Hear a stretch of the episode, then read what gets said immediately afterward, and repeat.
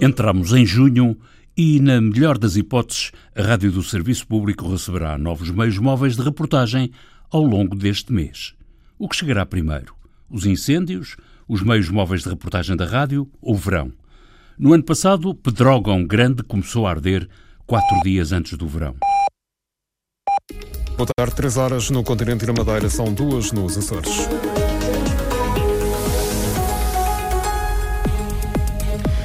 Atenções naturalmente voltadas para o incêndio em Pedrógão Grande, onde já morreram 62 pessoas, há 57 feridos. Todos os balanços são provisórios, porque estas informações são como os ventos que assolam naquela região, estão sempre a mudar.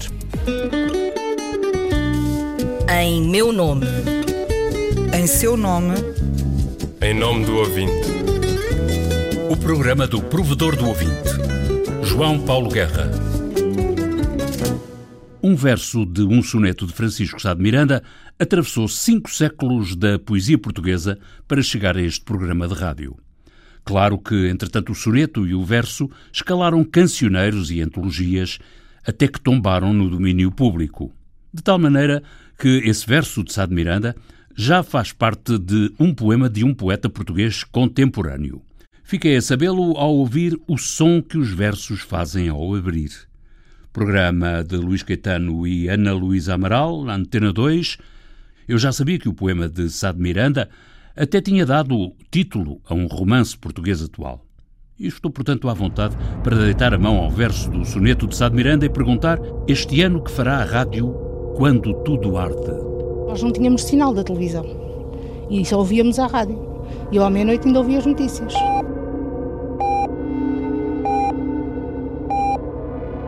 São várias as situações graves de que lhe damos conta esta noite. E a senhora das notícias dizia que não conseguiam falar com, com os colegas que estavam no, nos lugares. A própria comunicação com os repórteres da Antena 1 eh, não tem sido possível nesta última hora e meia, eles que estão eh, espalhados por alguns dos principais incêndios do país. E eu ouvia, pronto, devia ser, devia ser muito grave, mas nunca pensei que fosse aqui, não é? Nem, nem de longe. O pior dia, reportagem de Rita Colasso, 2017. E em 2018, como será? Este verão, veremos. O Gabinete do Provedor, desde já, procurou saber, junto das direções de informação e de programas da rádio, do Serviço Público, que medidas foram ou estarão a ser adotadas de 2017 para 2018 para dar resposta, como deve ser, a uma situação de emergência. E o provedor ficou a saber, através do diretor de informação, que a rádio conseguiu promessas de reforços em meios técnicos móveis que talvez cheguem durante o mês de junho. Depois dos grandes incêndios de 2017, a Direção de Informação Rádio insistiu na necessidade de reforço dos meios móveis de reportagem. Em nosso entender, essa foi a principal fragilidade registada durante a cobertura do incêndio de Pedrógão e, sobretudo, dos grandes fogos de outubro em vários conselhos do país. Sendo certo que as falhas de comunicações foram generalizadas, incluíram até a rede fixa, concluímos que teria sido útil trabalhar com equipamentos que não dependessem apenas de um operador, como os vulgares telemóveis. Perante a nossa insistência, foi dada luz verde para a compra de alguns equipamentos mais robustos. No final do ano passado, a Direção de Informação deu parecer sobre o número de equipamentos necessários e também a melhor distribuição desses equipamentos pelo país. A última informação que me chegou refere que os equipamentos estão a chegar nos próximos dias, neste início do mês de junho. Em relação aos meios humanos, não foi possível reforçá-los até ao momento, apesar de já termos sinalizado a exiguidade das equipas, sobretudo na região centro. João Paulo Baltazar, diretor de informação da Rádio do Serviço Público, em junho a rádio espera por mais e melhores meios móveis de reportagem. Quanto a meios humanos, tudo na mesma. A RTP nem sequer integrou um só jornalista precário este ano. Cristina Santos é jornalista precária na Antena 1 há três anos. Edição da jornalista Cristina Santos. Sou editora e também fui a primeira pessoa, portanto, a primeira jornalista a dar a cara pela newsletter da, da Antena 1. O que é curioso, porque quem deu a cara pela Antena 1 numa newsletter que chega por e-mail é uma trabalhadora precária, um falso recibo verde. E como é que está a situação dos precários, dos jornalistas da rádio? Somos 15 e como é que está a nossa situação? Temos, e ainda bem, exatamente os mesmos eh, deveres que os nossos companheiros, mas continuamos sem ter os eh, mesmos direitos. A regularização dos precários, o processo terminaria no dia 31 de maio de 2018 e, na sequência do prazo ter passado, eu escrevi a questionar a Comissão de Avaliação Bipartida. A resposta que eu tive é que talvez no segundo semestre, dependendo da complexidade das situações a analisar. Da RTP, tiveram alguma resposta a este processo?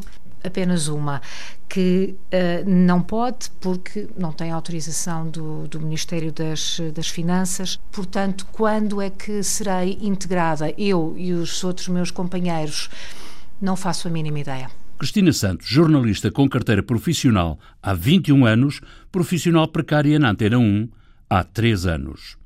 Outra questão a resolver, e que tudo aponta para que seja resolvida ou remediada em cima do acontecimento, é a gestão do tempo de emissão em função de uma emergência com incidência de notícias. O país bem pode arder enquanto a rádio tem no ar um programa gravado ou uma madrugada em piloto automático. A Direção de Informação admite que os processos podem e devem ser afinados com a direção de programas. A gestão das antenas das rádios continua a depender das direções de programação. Nos casos de emergência informativa, têm sido criadas condições para que os ouvintes fiquem a par dos desenvolvimentos. No entanto, esses processos podem e devem ser afinados, eh, até numa base diária, num diálogo permanente. De qualquer modo, a Direção de Informação fez uma reflexão crítica sobre os eventos de 2017 e tem muito clara e muito presente a necessidade de uma ação rápida e com a duração necessária em situações críticas como catástrofes naturais ou outro tipo de emergências de grande impacto social. Quem e com que autoridade decide a intervenção na antena da rádio perante uma situação de emergência? A Direção de Informação anuncia que fez uma reflexão crítica sobre 2017 e percebeu a necessidade de uma ação rápida e eventualmente duradoura em situações de emergência. Mas o diretor de informação tem em conta que a gestão da antena da rádio continua a depender da direção de programas.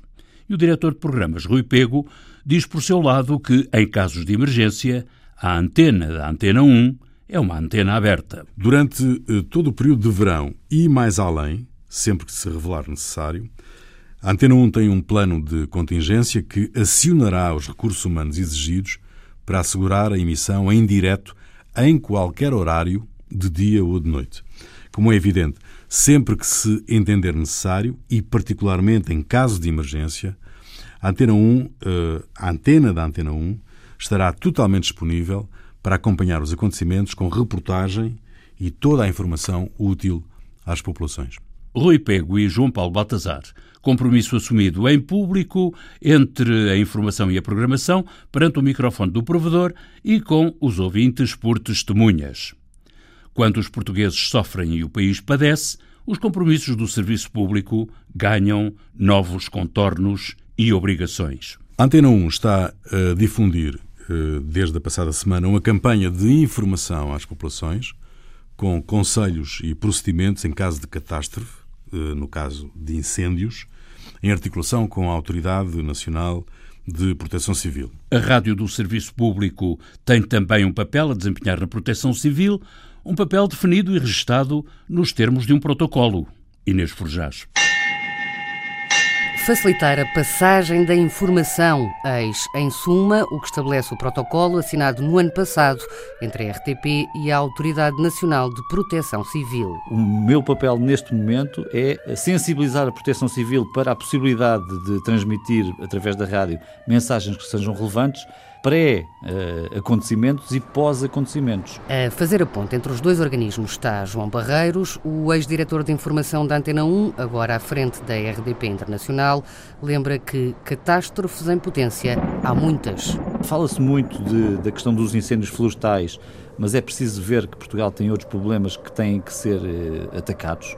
Estou a pensar, por exemplo, na questão eh, das mortes eh, em piscinas, no mar, das derrocadas nas praias, a questão eh, da eventualidade de um sismo grande. Tudo isso são preocupações e eh, para isso temos que estar disponíveis também para fazer campanhas de sensibilização na rádio. Mas um sismo pode deitar abaixo a rede da FM. O que nós temos que estar preparados é para uma eventualidade A, B ou C e ter condições para transmitir. Esse é outro, outro tipo de problemas. E aquilo que está a ser trabalhado aqui são alternativas para que a rádio possa transmitir a partir de outros locais, por exemplo, que não acede.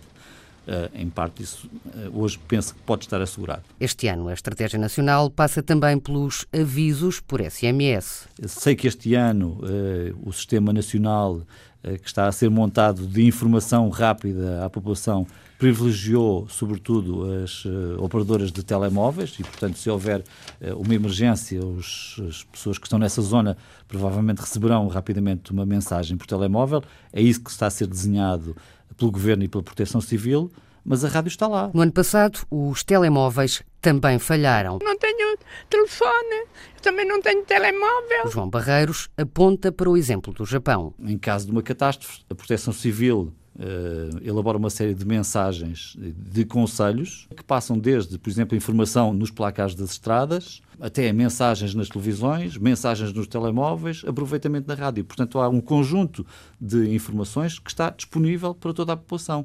Eu julgo que em Portugal também temos que fazer isso e eu acho que este ano está um pouco a começar a fazer isso. Os incêndios do ano passado trouxeram à tona a fragilidade das comunicações no país. Estamos uh, a meio de um percurso isto não é uma coisa que se resolva num minuto, ou numa semana, ou num mês. Para já, a rádio tem no ar uma série de conselhos da Proteção Civil.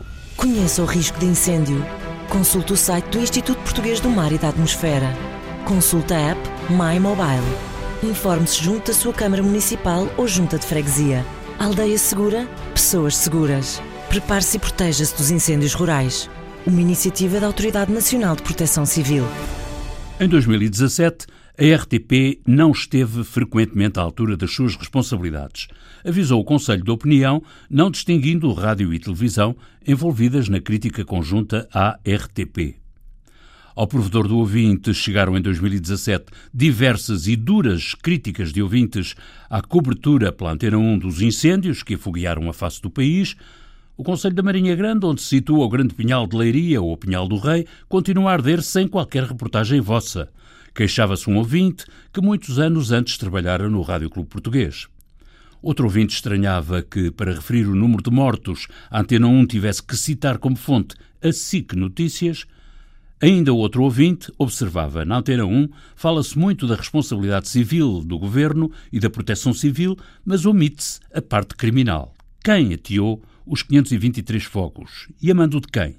Nem uma palavra. Também houve quem se queixasse porque os desígnios da playlist deram ideia que brincavam com coisas sérias, ao programar para as 10 horas de uma noite que veio a ser trágica, uma canção a brincar no fogo. Brincar no fogo! Brincar no fogo! O HF Brincar no Fogo antes das notícias às 10 da noite. Um azar da playlist. Em 2018, com o mês de maio já nas estatísticas das mensagens ao provedor, as questões técnicas mantêm-se no topo das preocupações dos ouvintes. 20% das mensagens são queixas, críticas e perguntas sobre questões técnicas, em primeiro lugar, dificuldades na captação do sinal das rádios do serviço público, em particular na Grande Lisboa. Se isto não arrancar, é como se dizia antigamente, o programa segue dentro de momentos.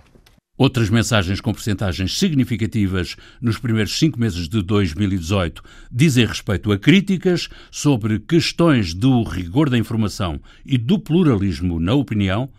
Vá lá que as mensagens de satisfação de ouvintes se mantêm no terceiro posto da correspondência para o provedor. E em maio subiu de forma considerável o número de mensagens com sugestões de ouvintes para a rádio do serviço público. Os ouvintes querem participar.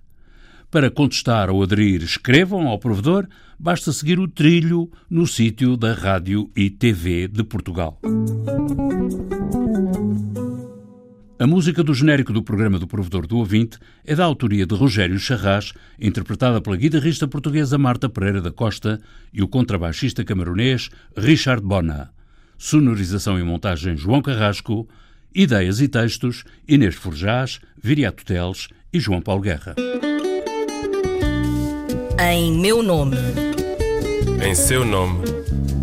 Em nome do ouvinte. O programa do provedor do ouvinte. João Paulo Guerra.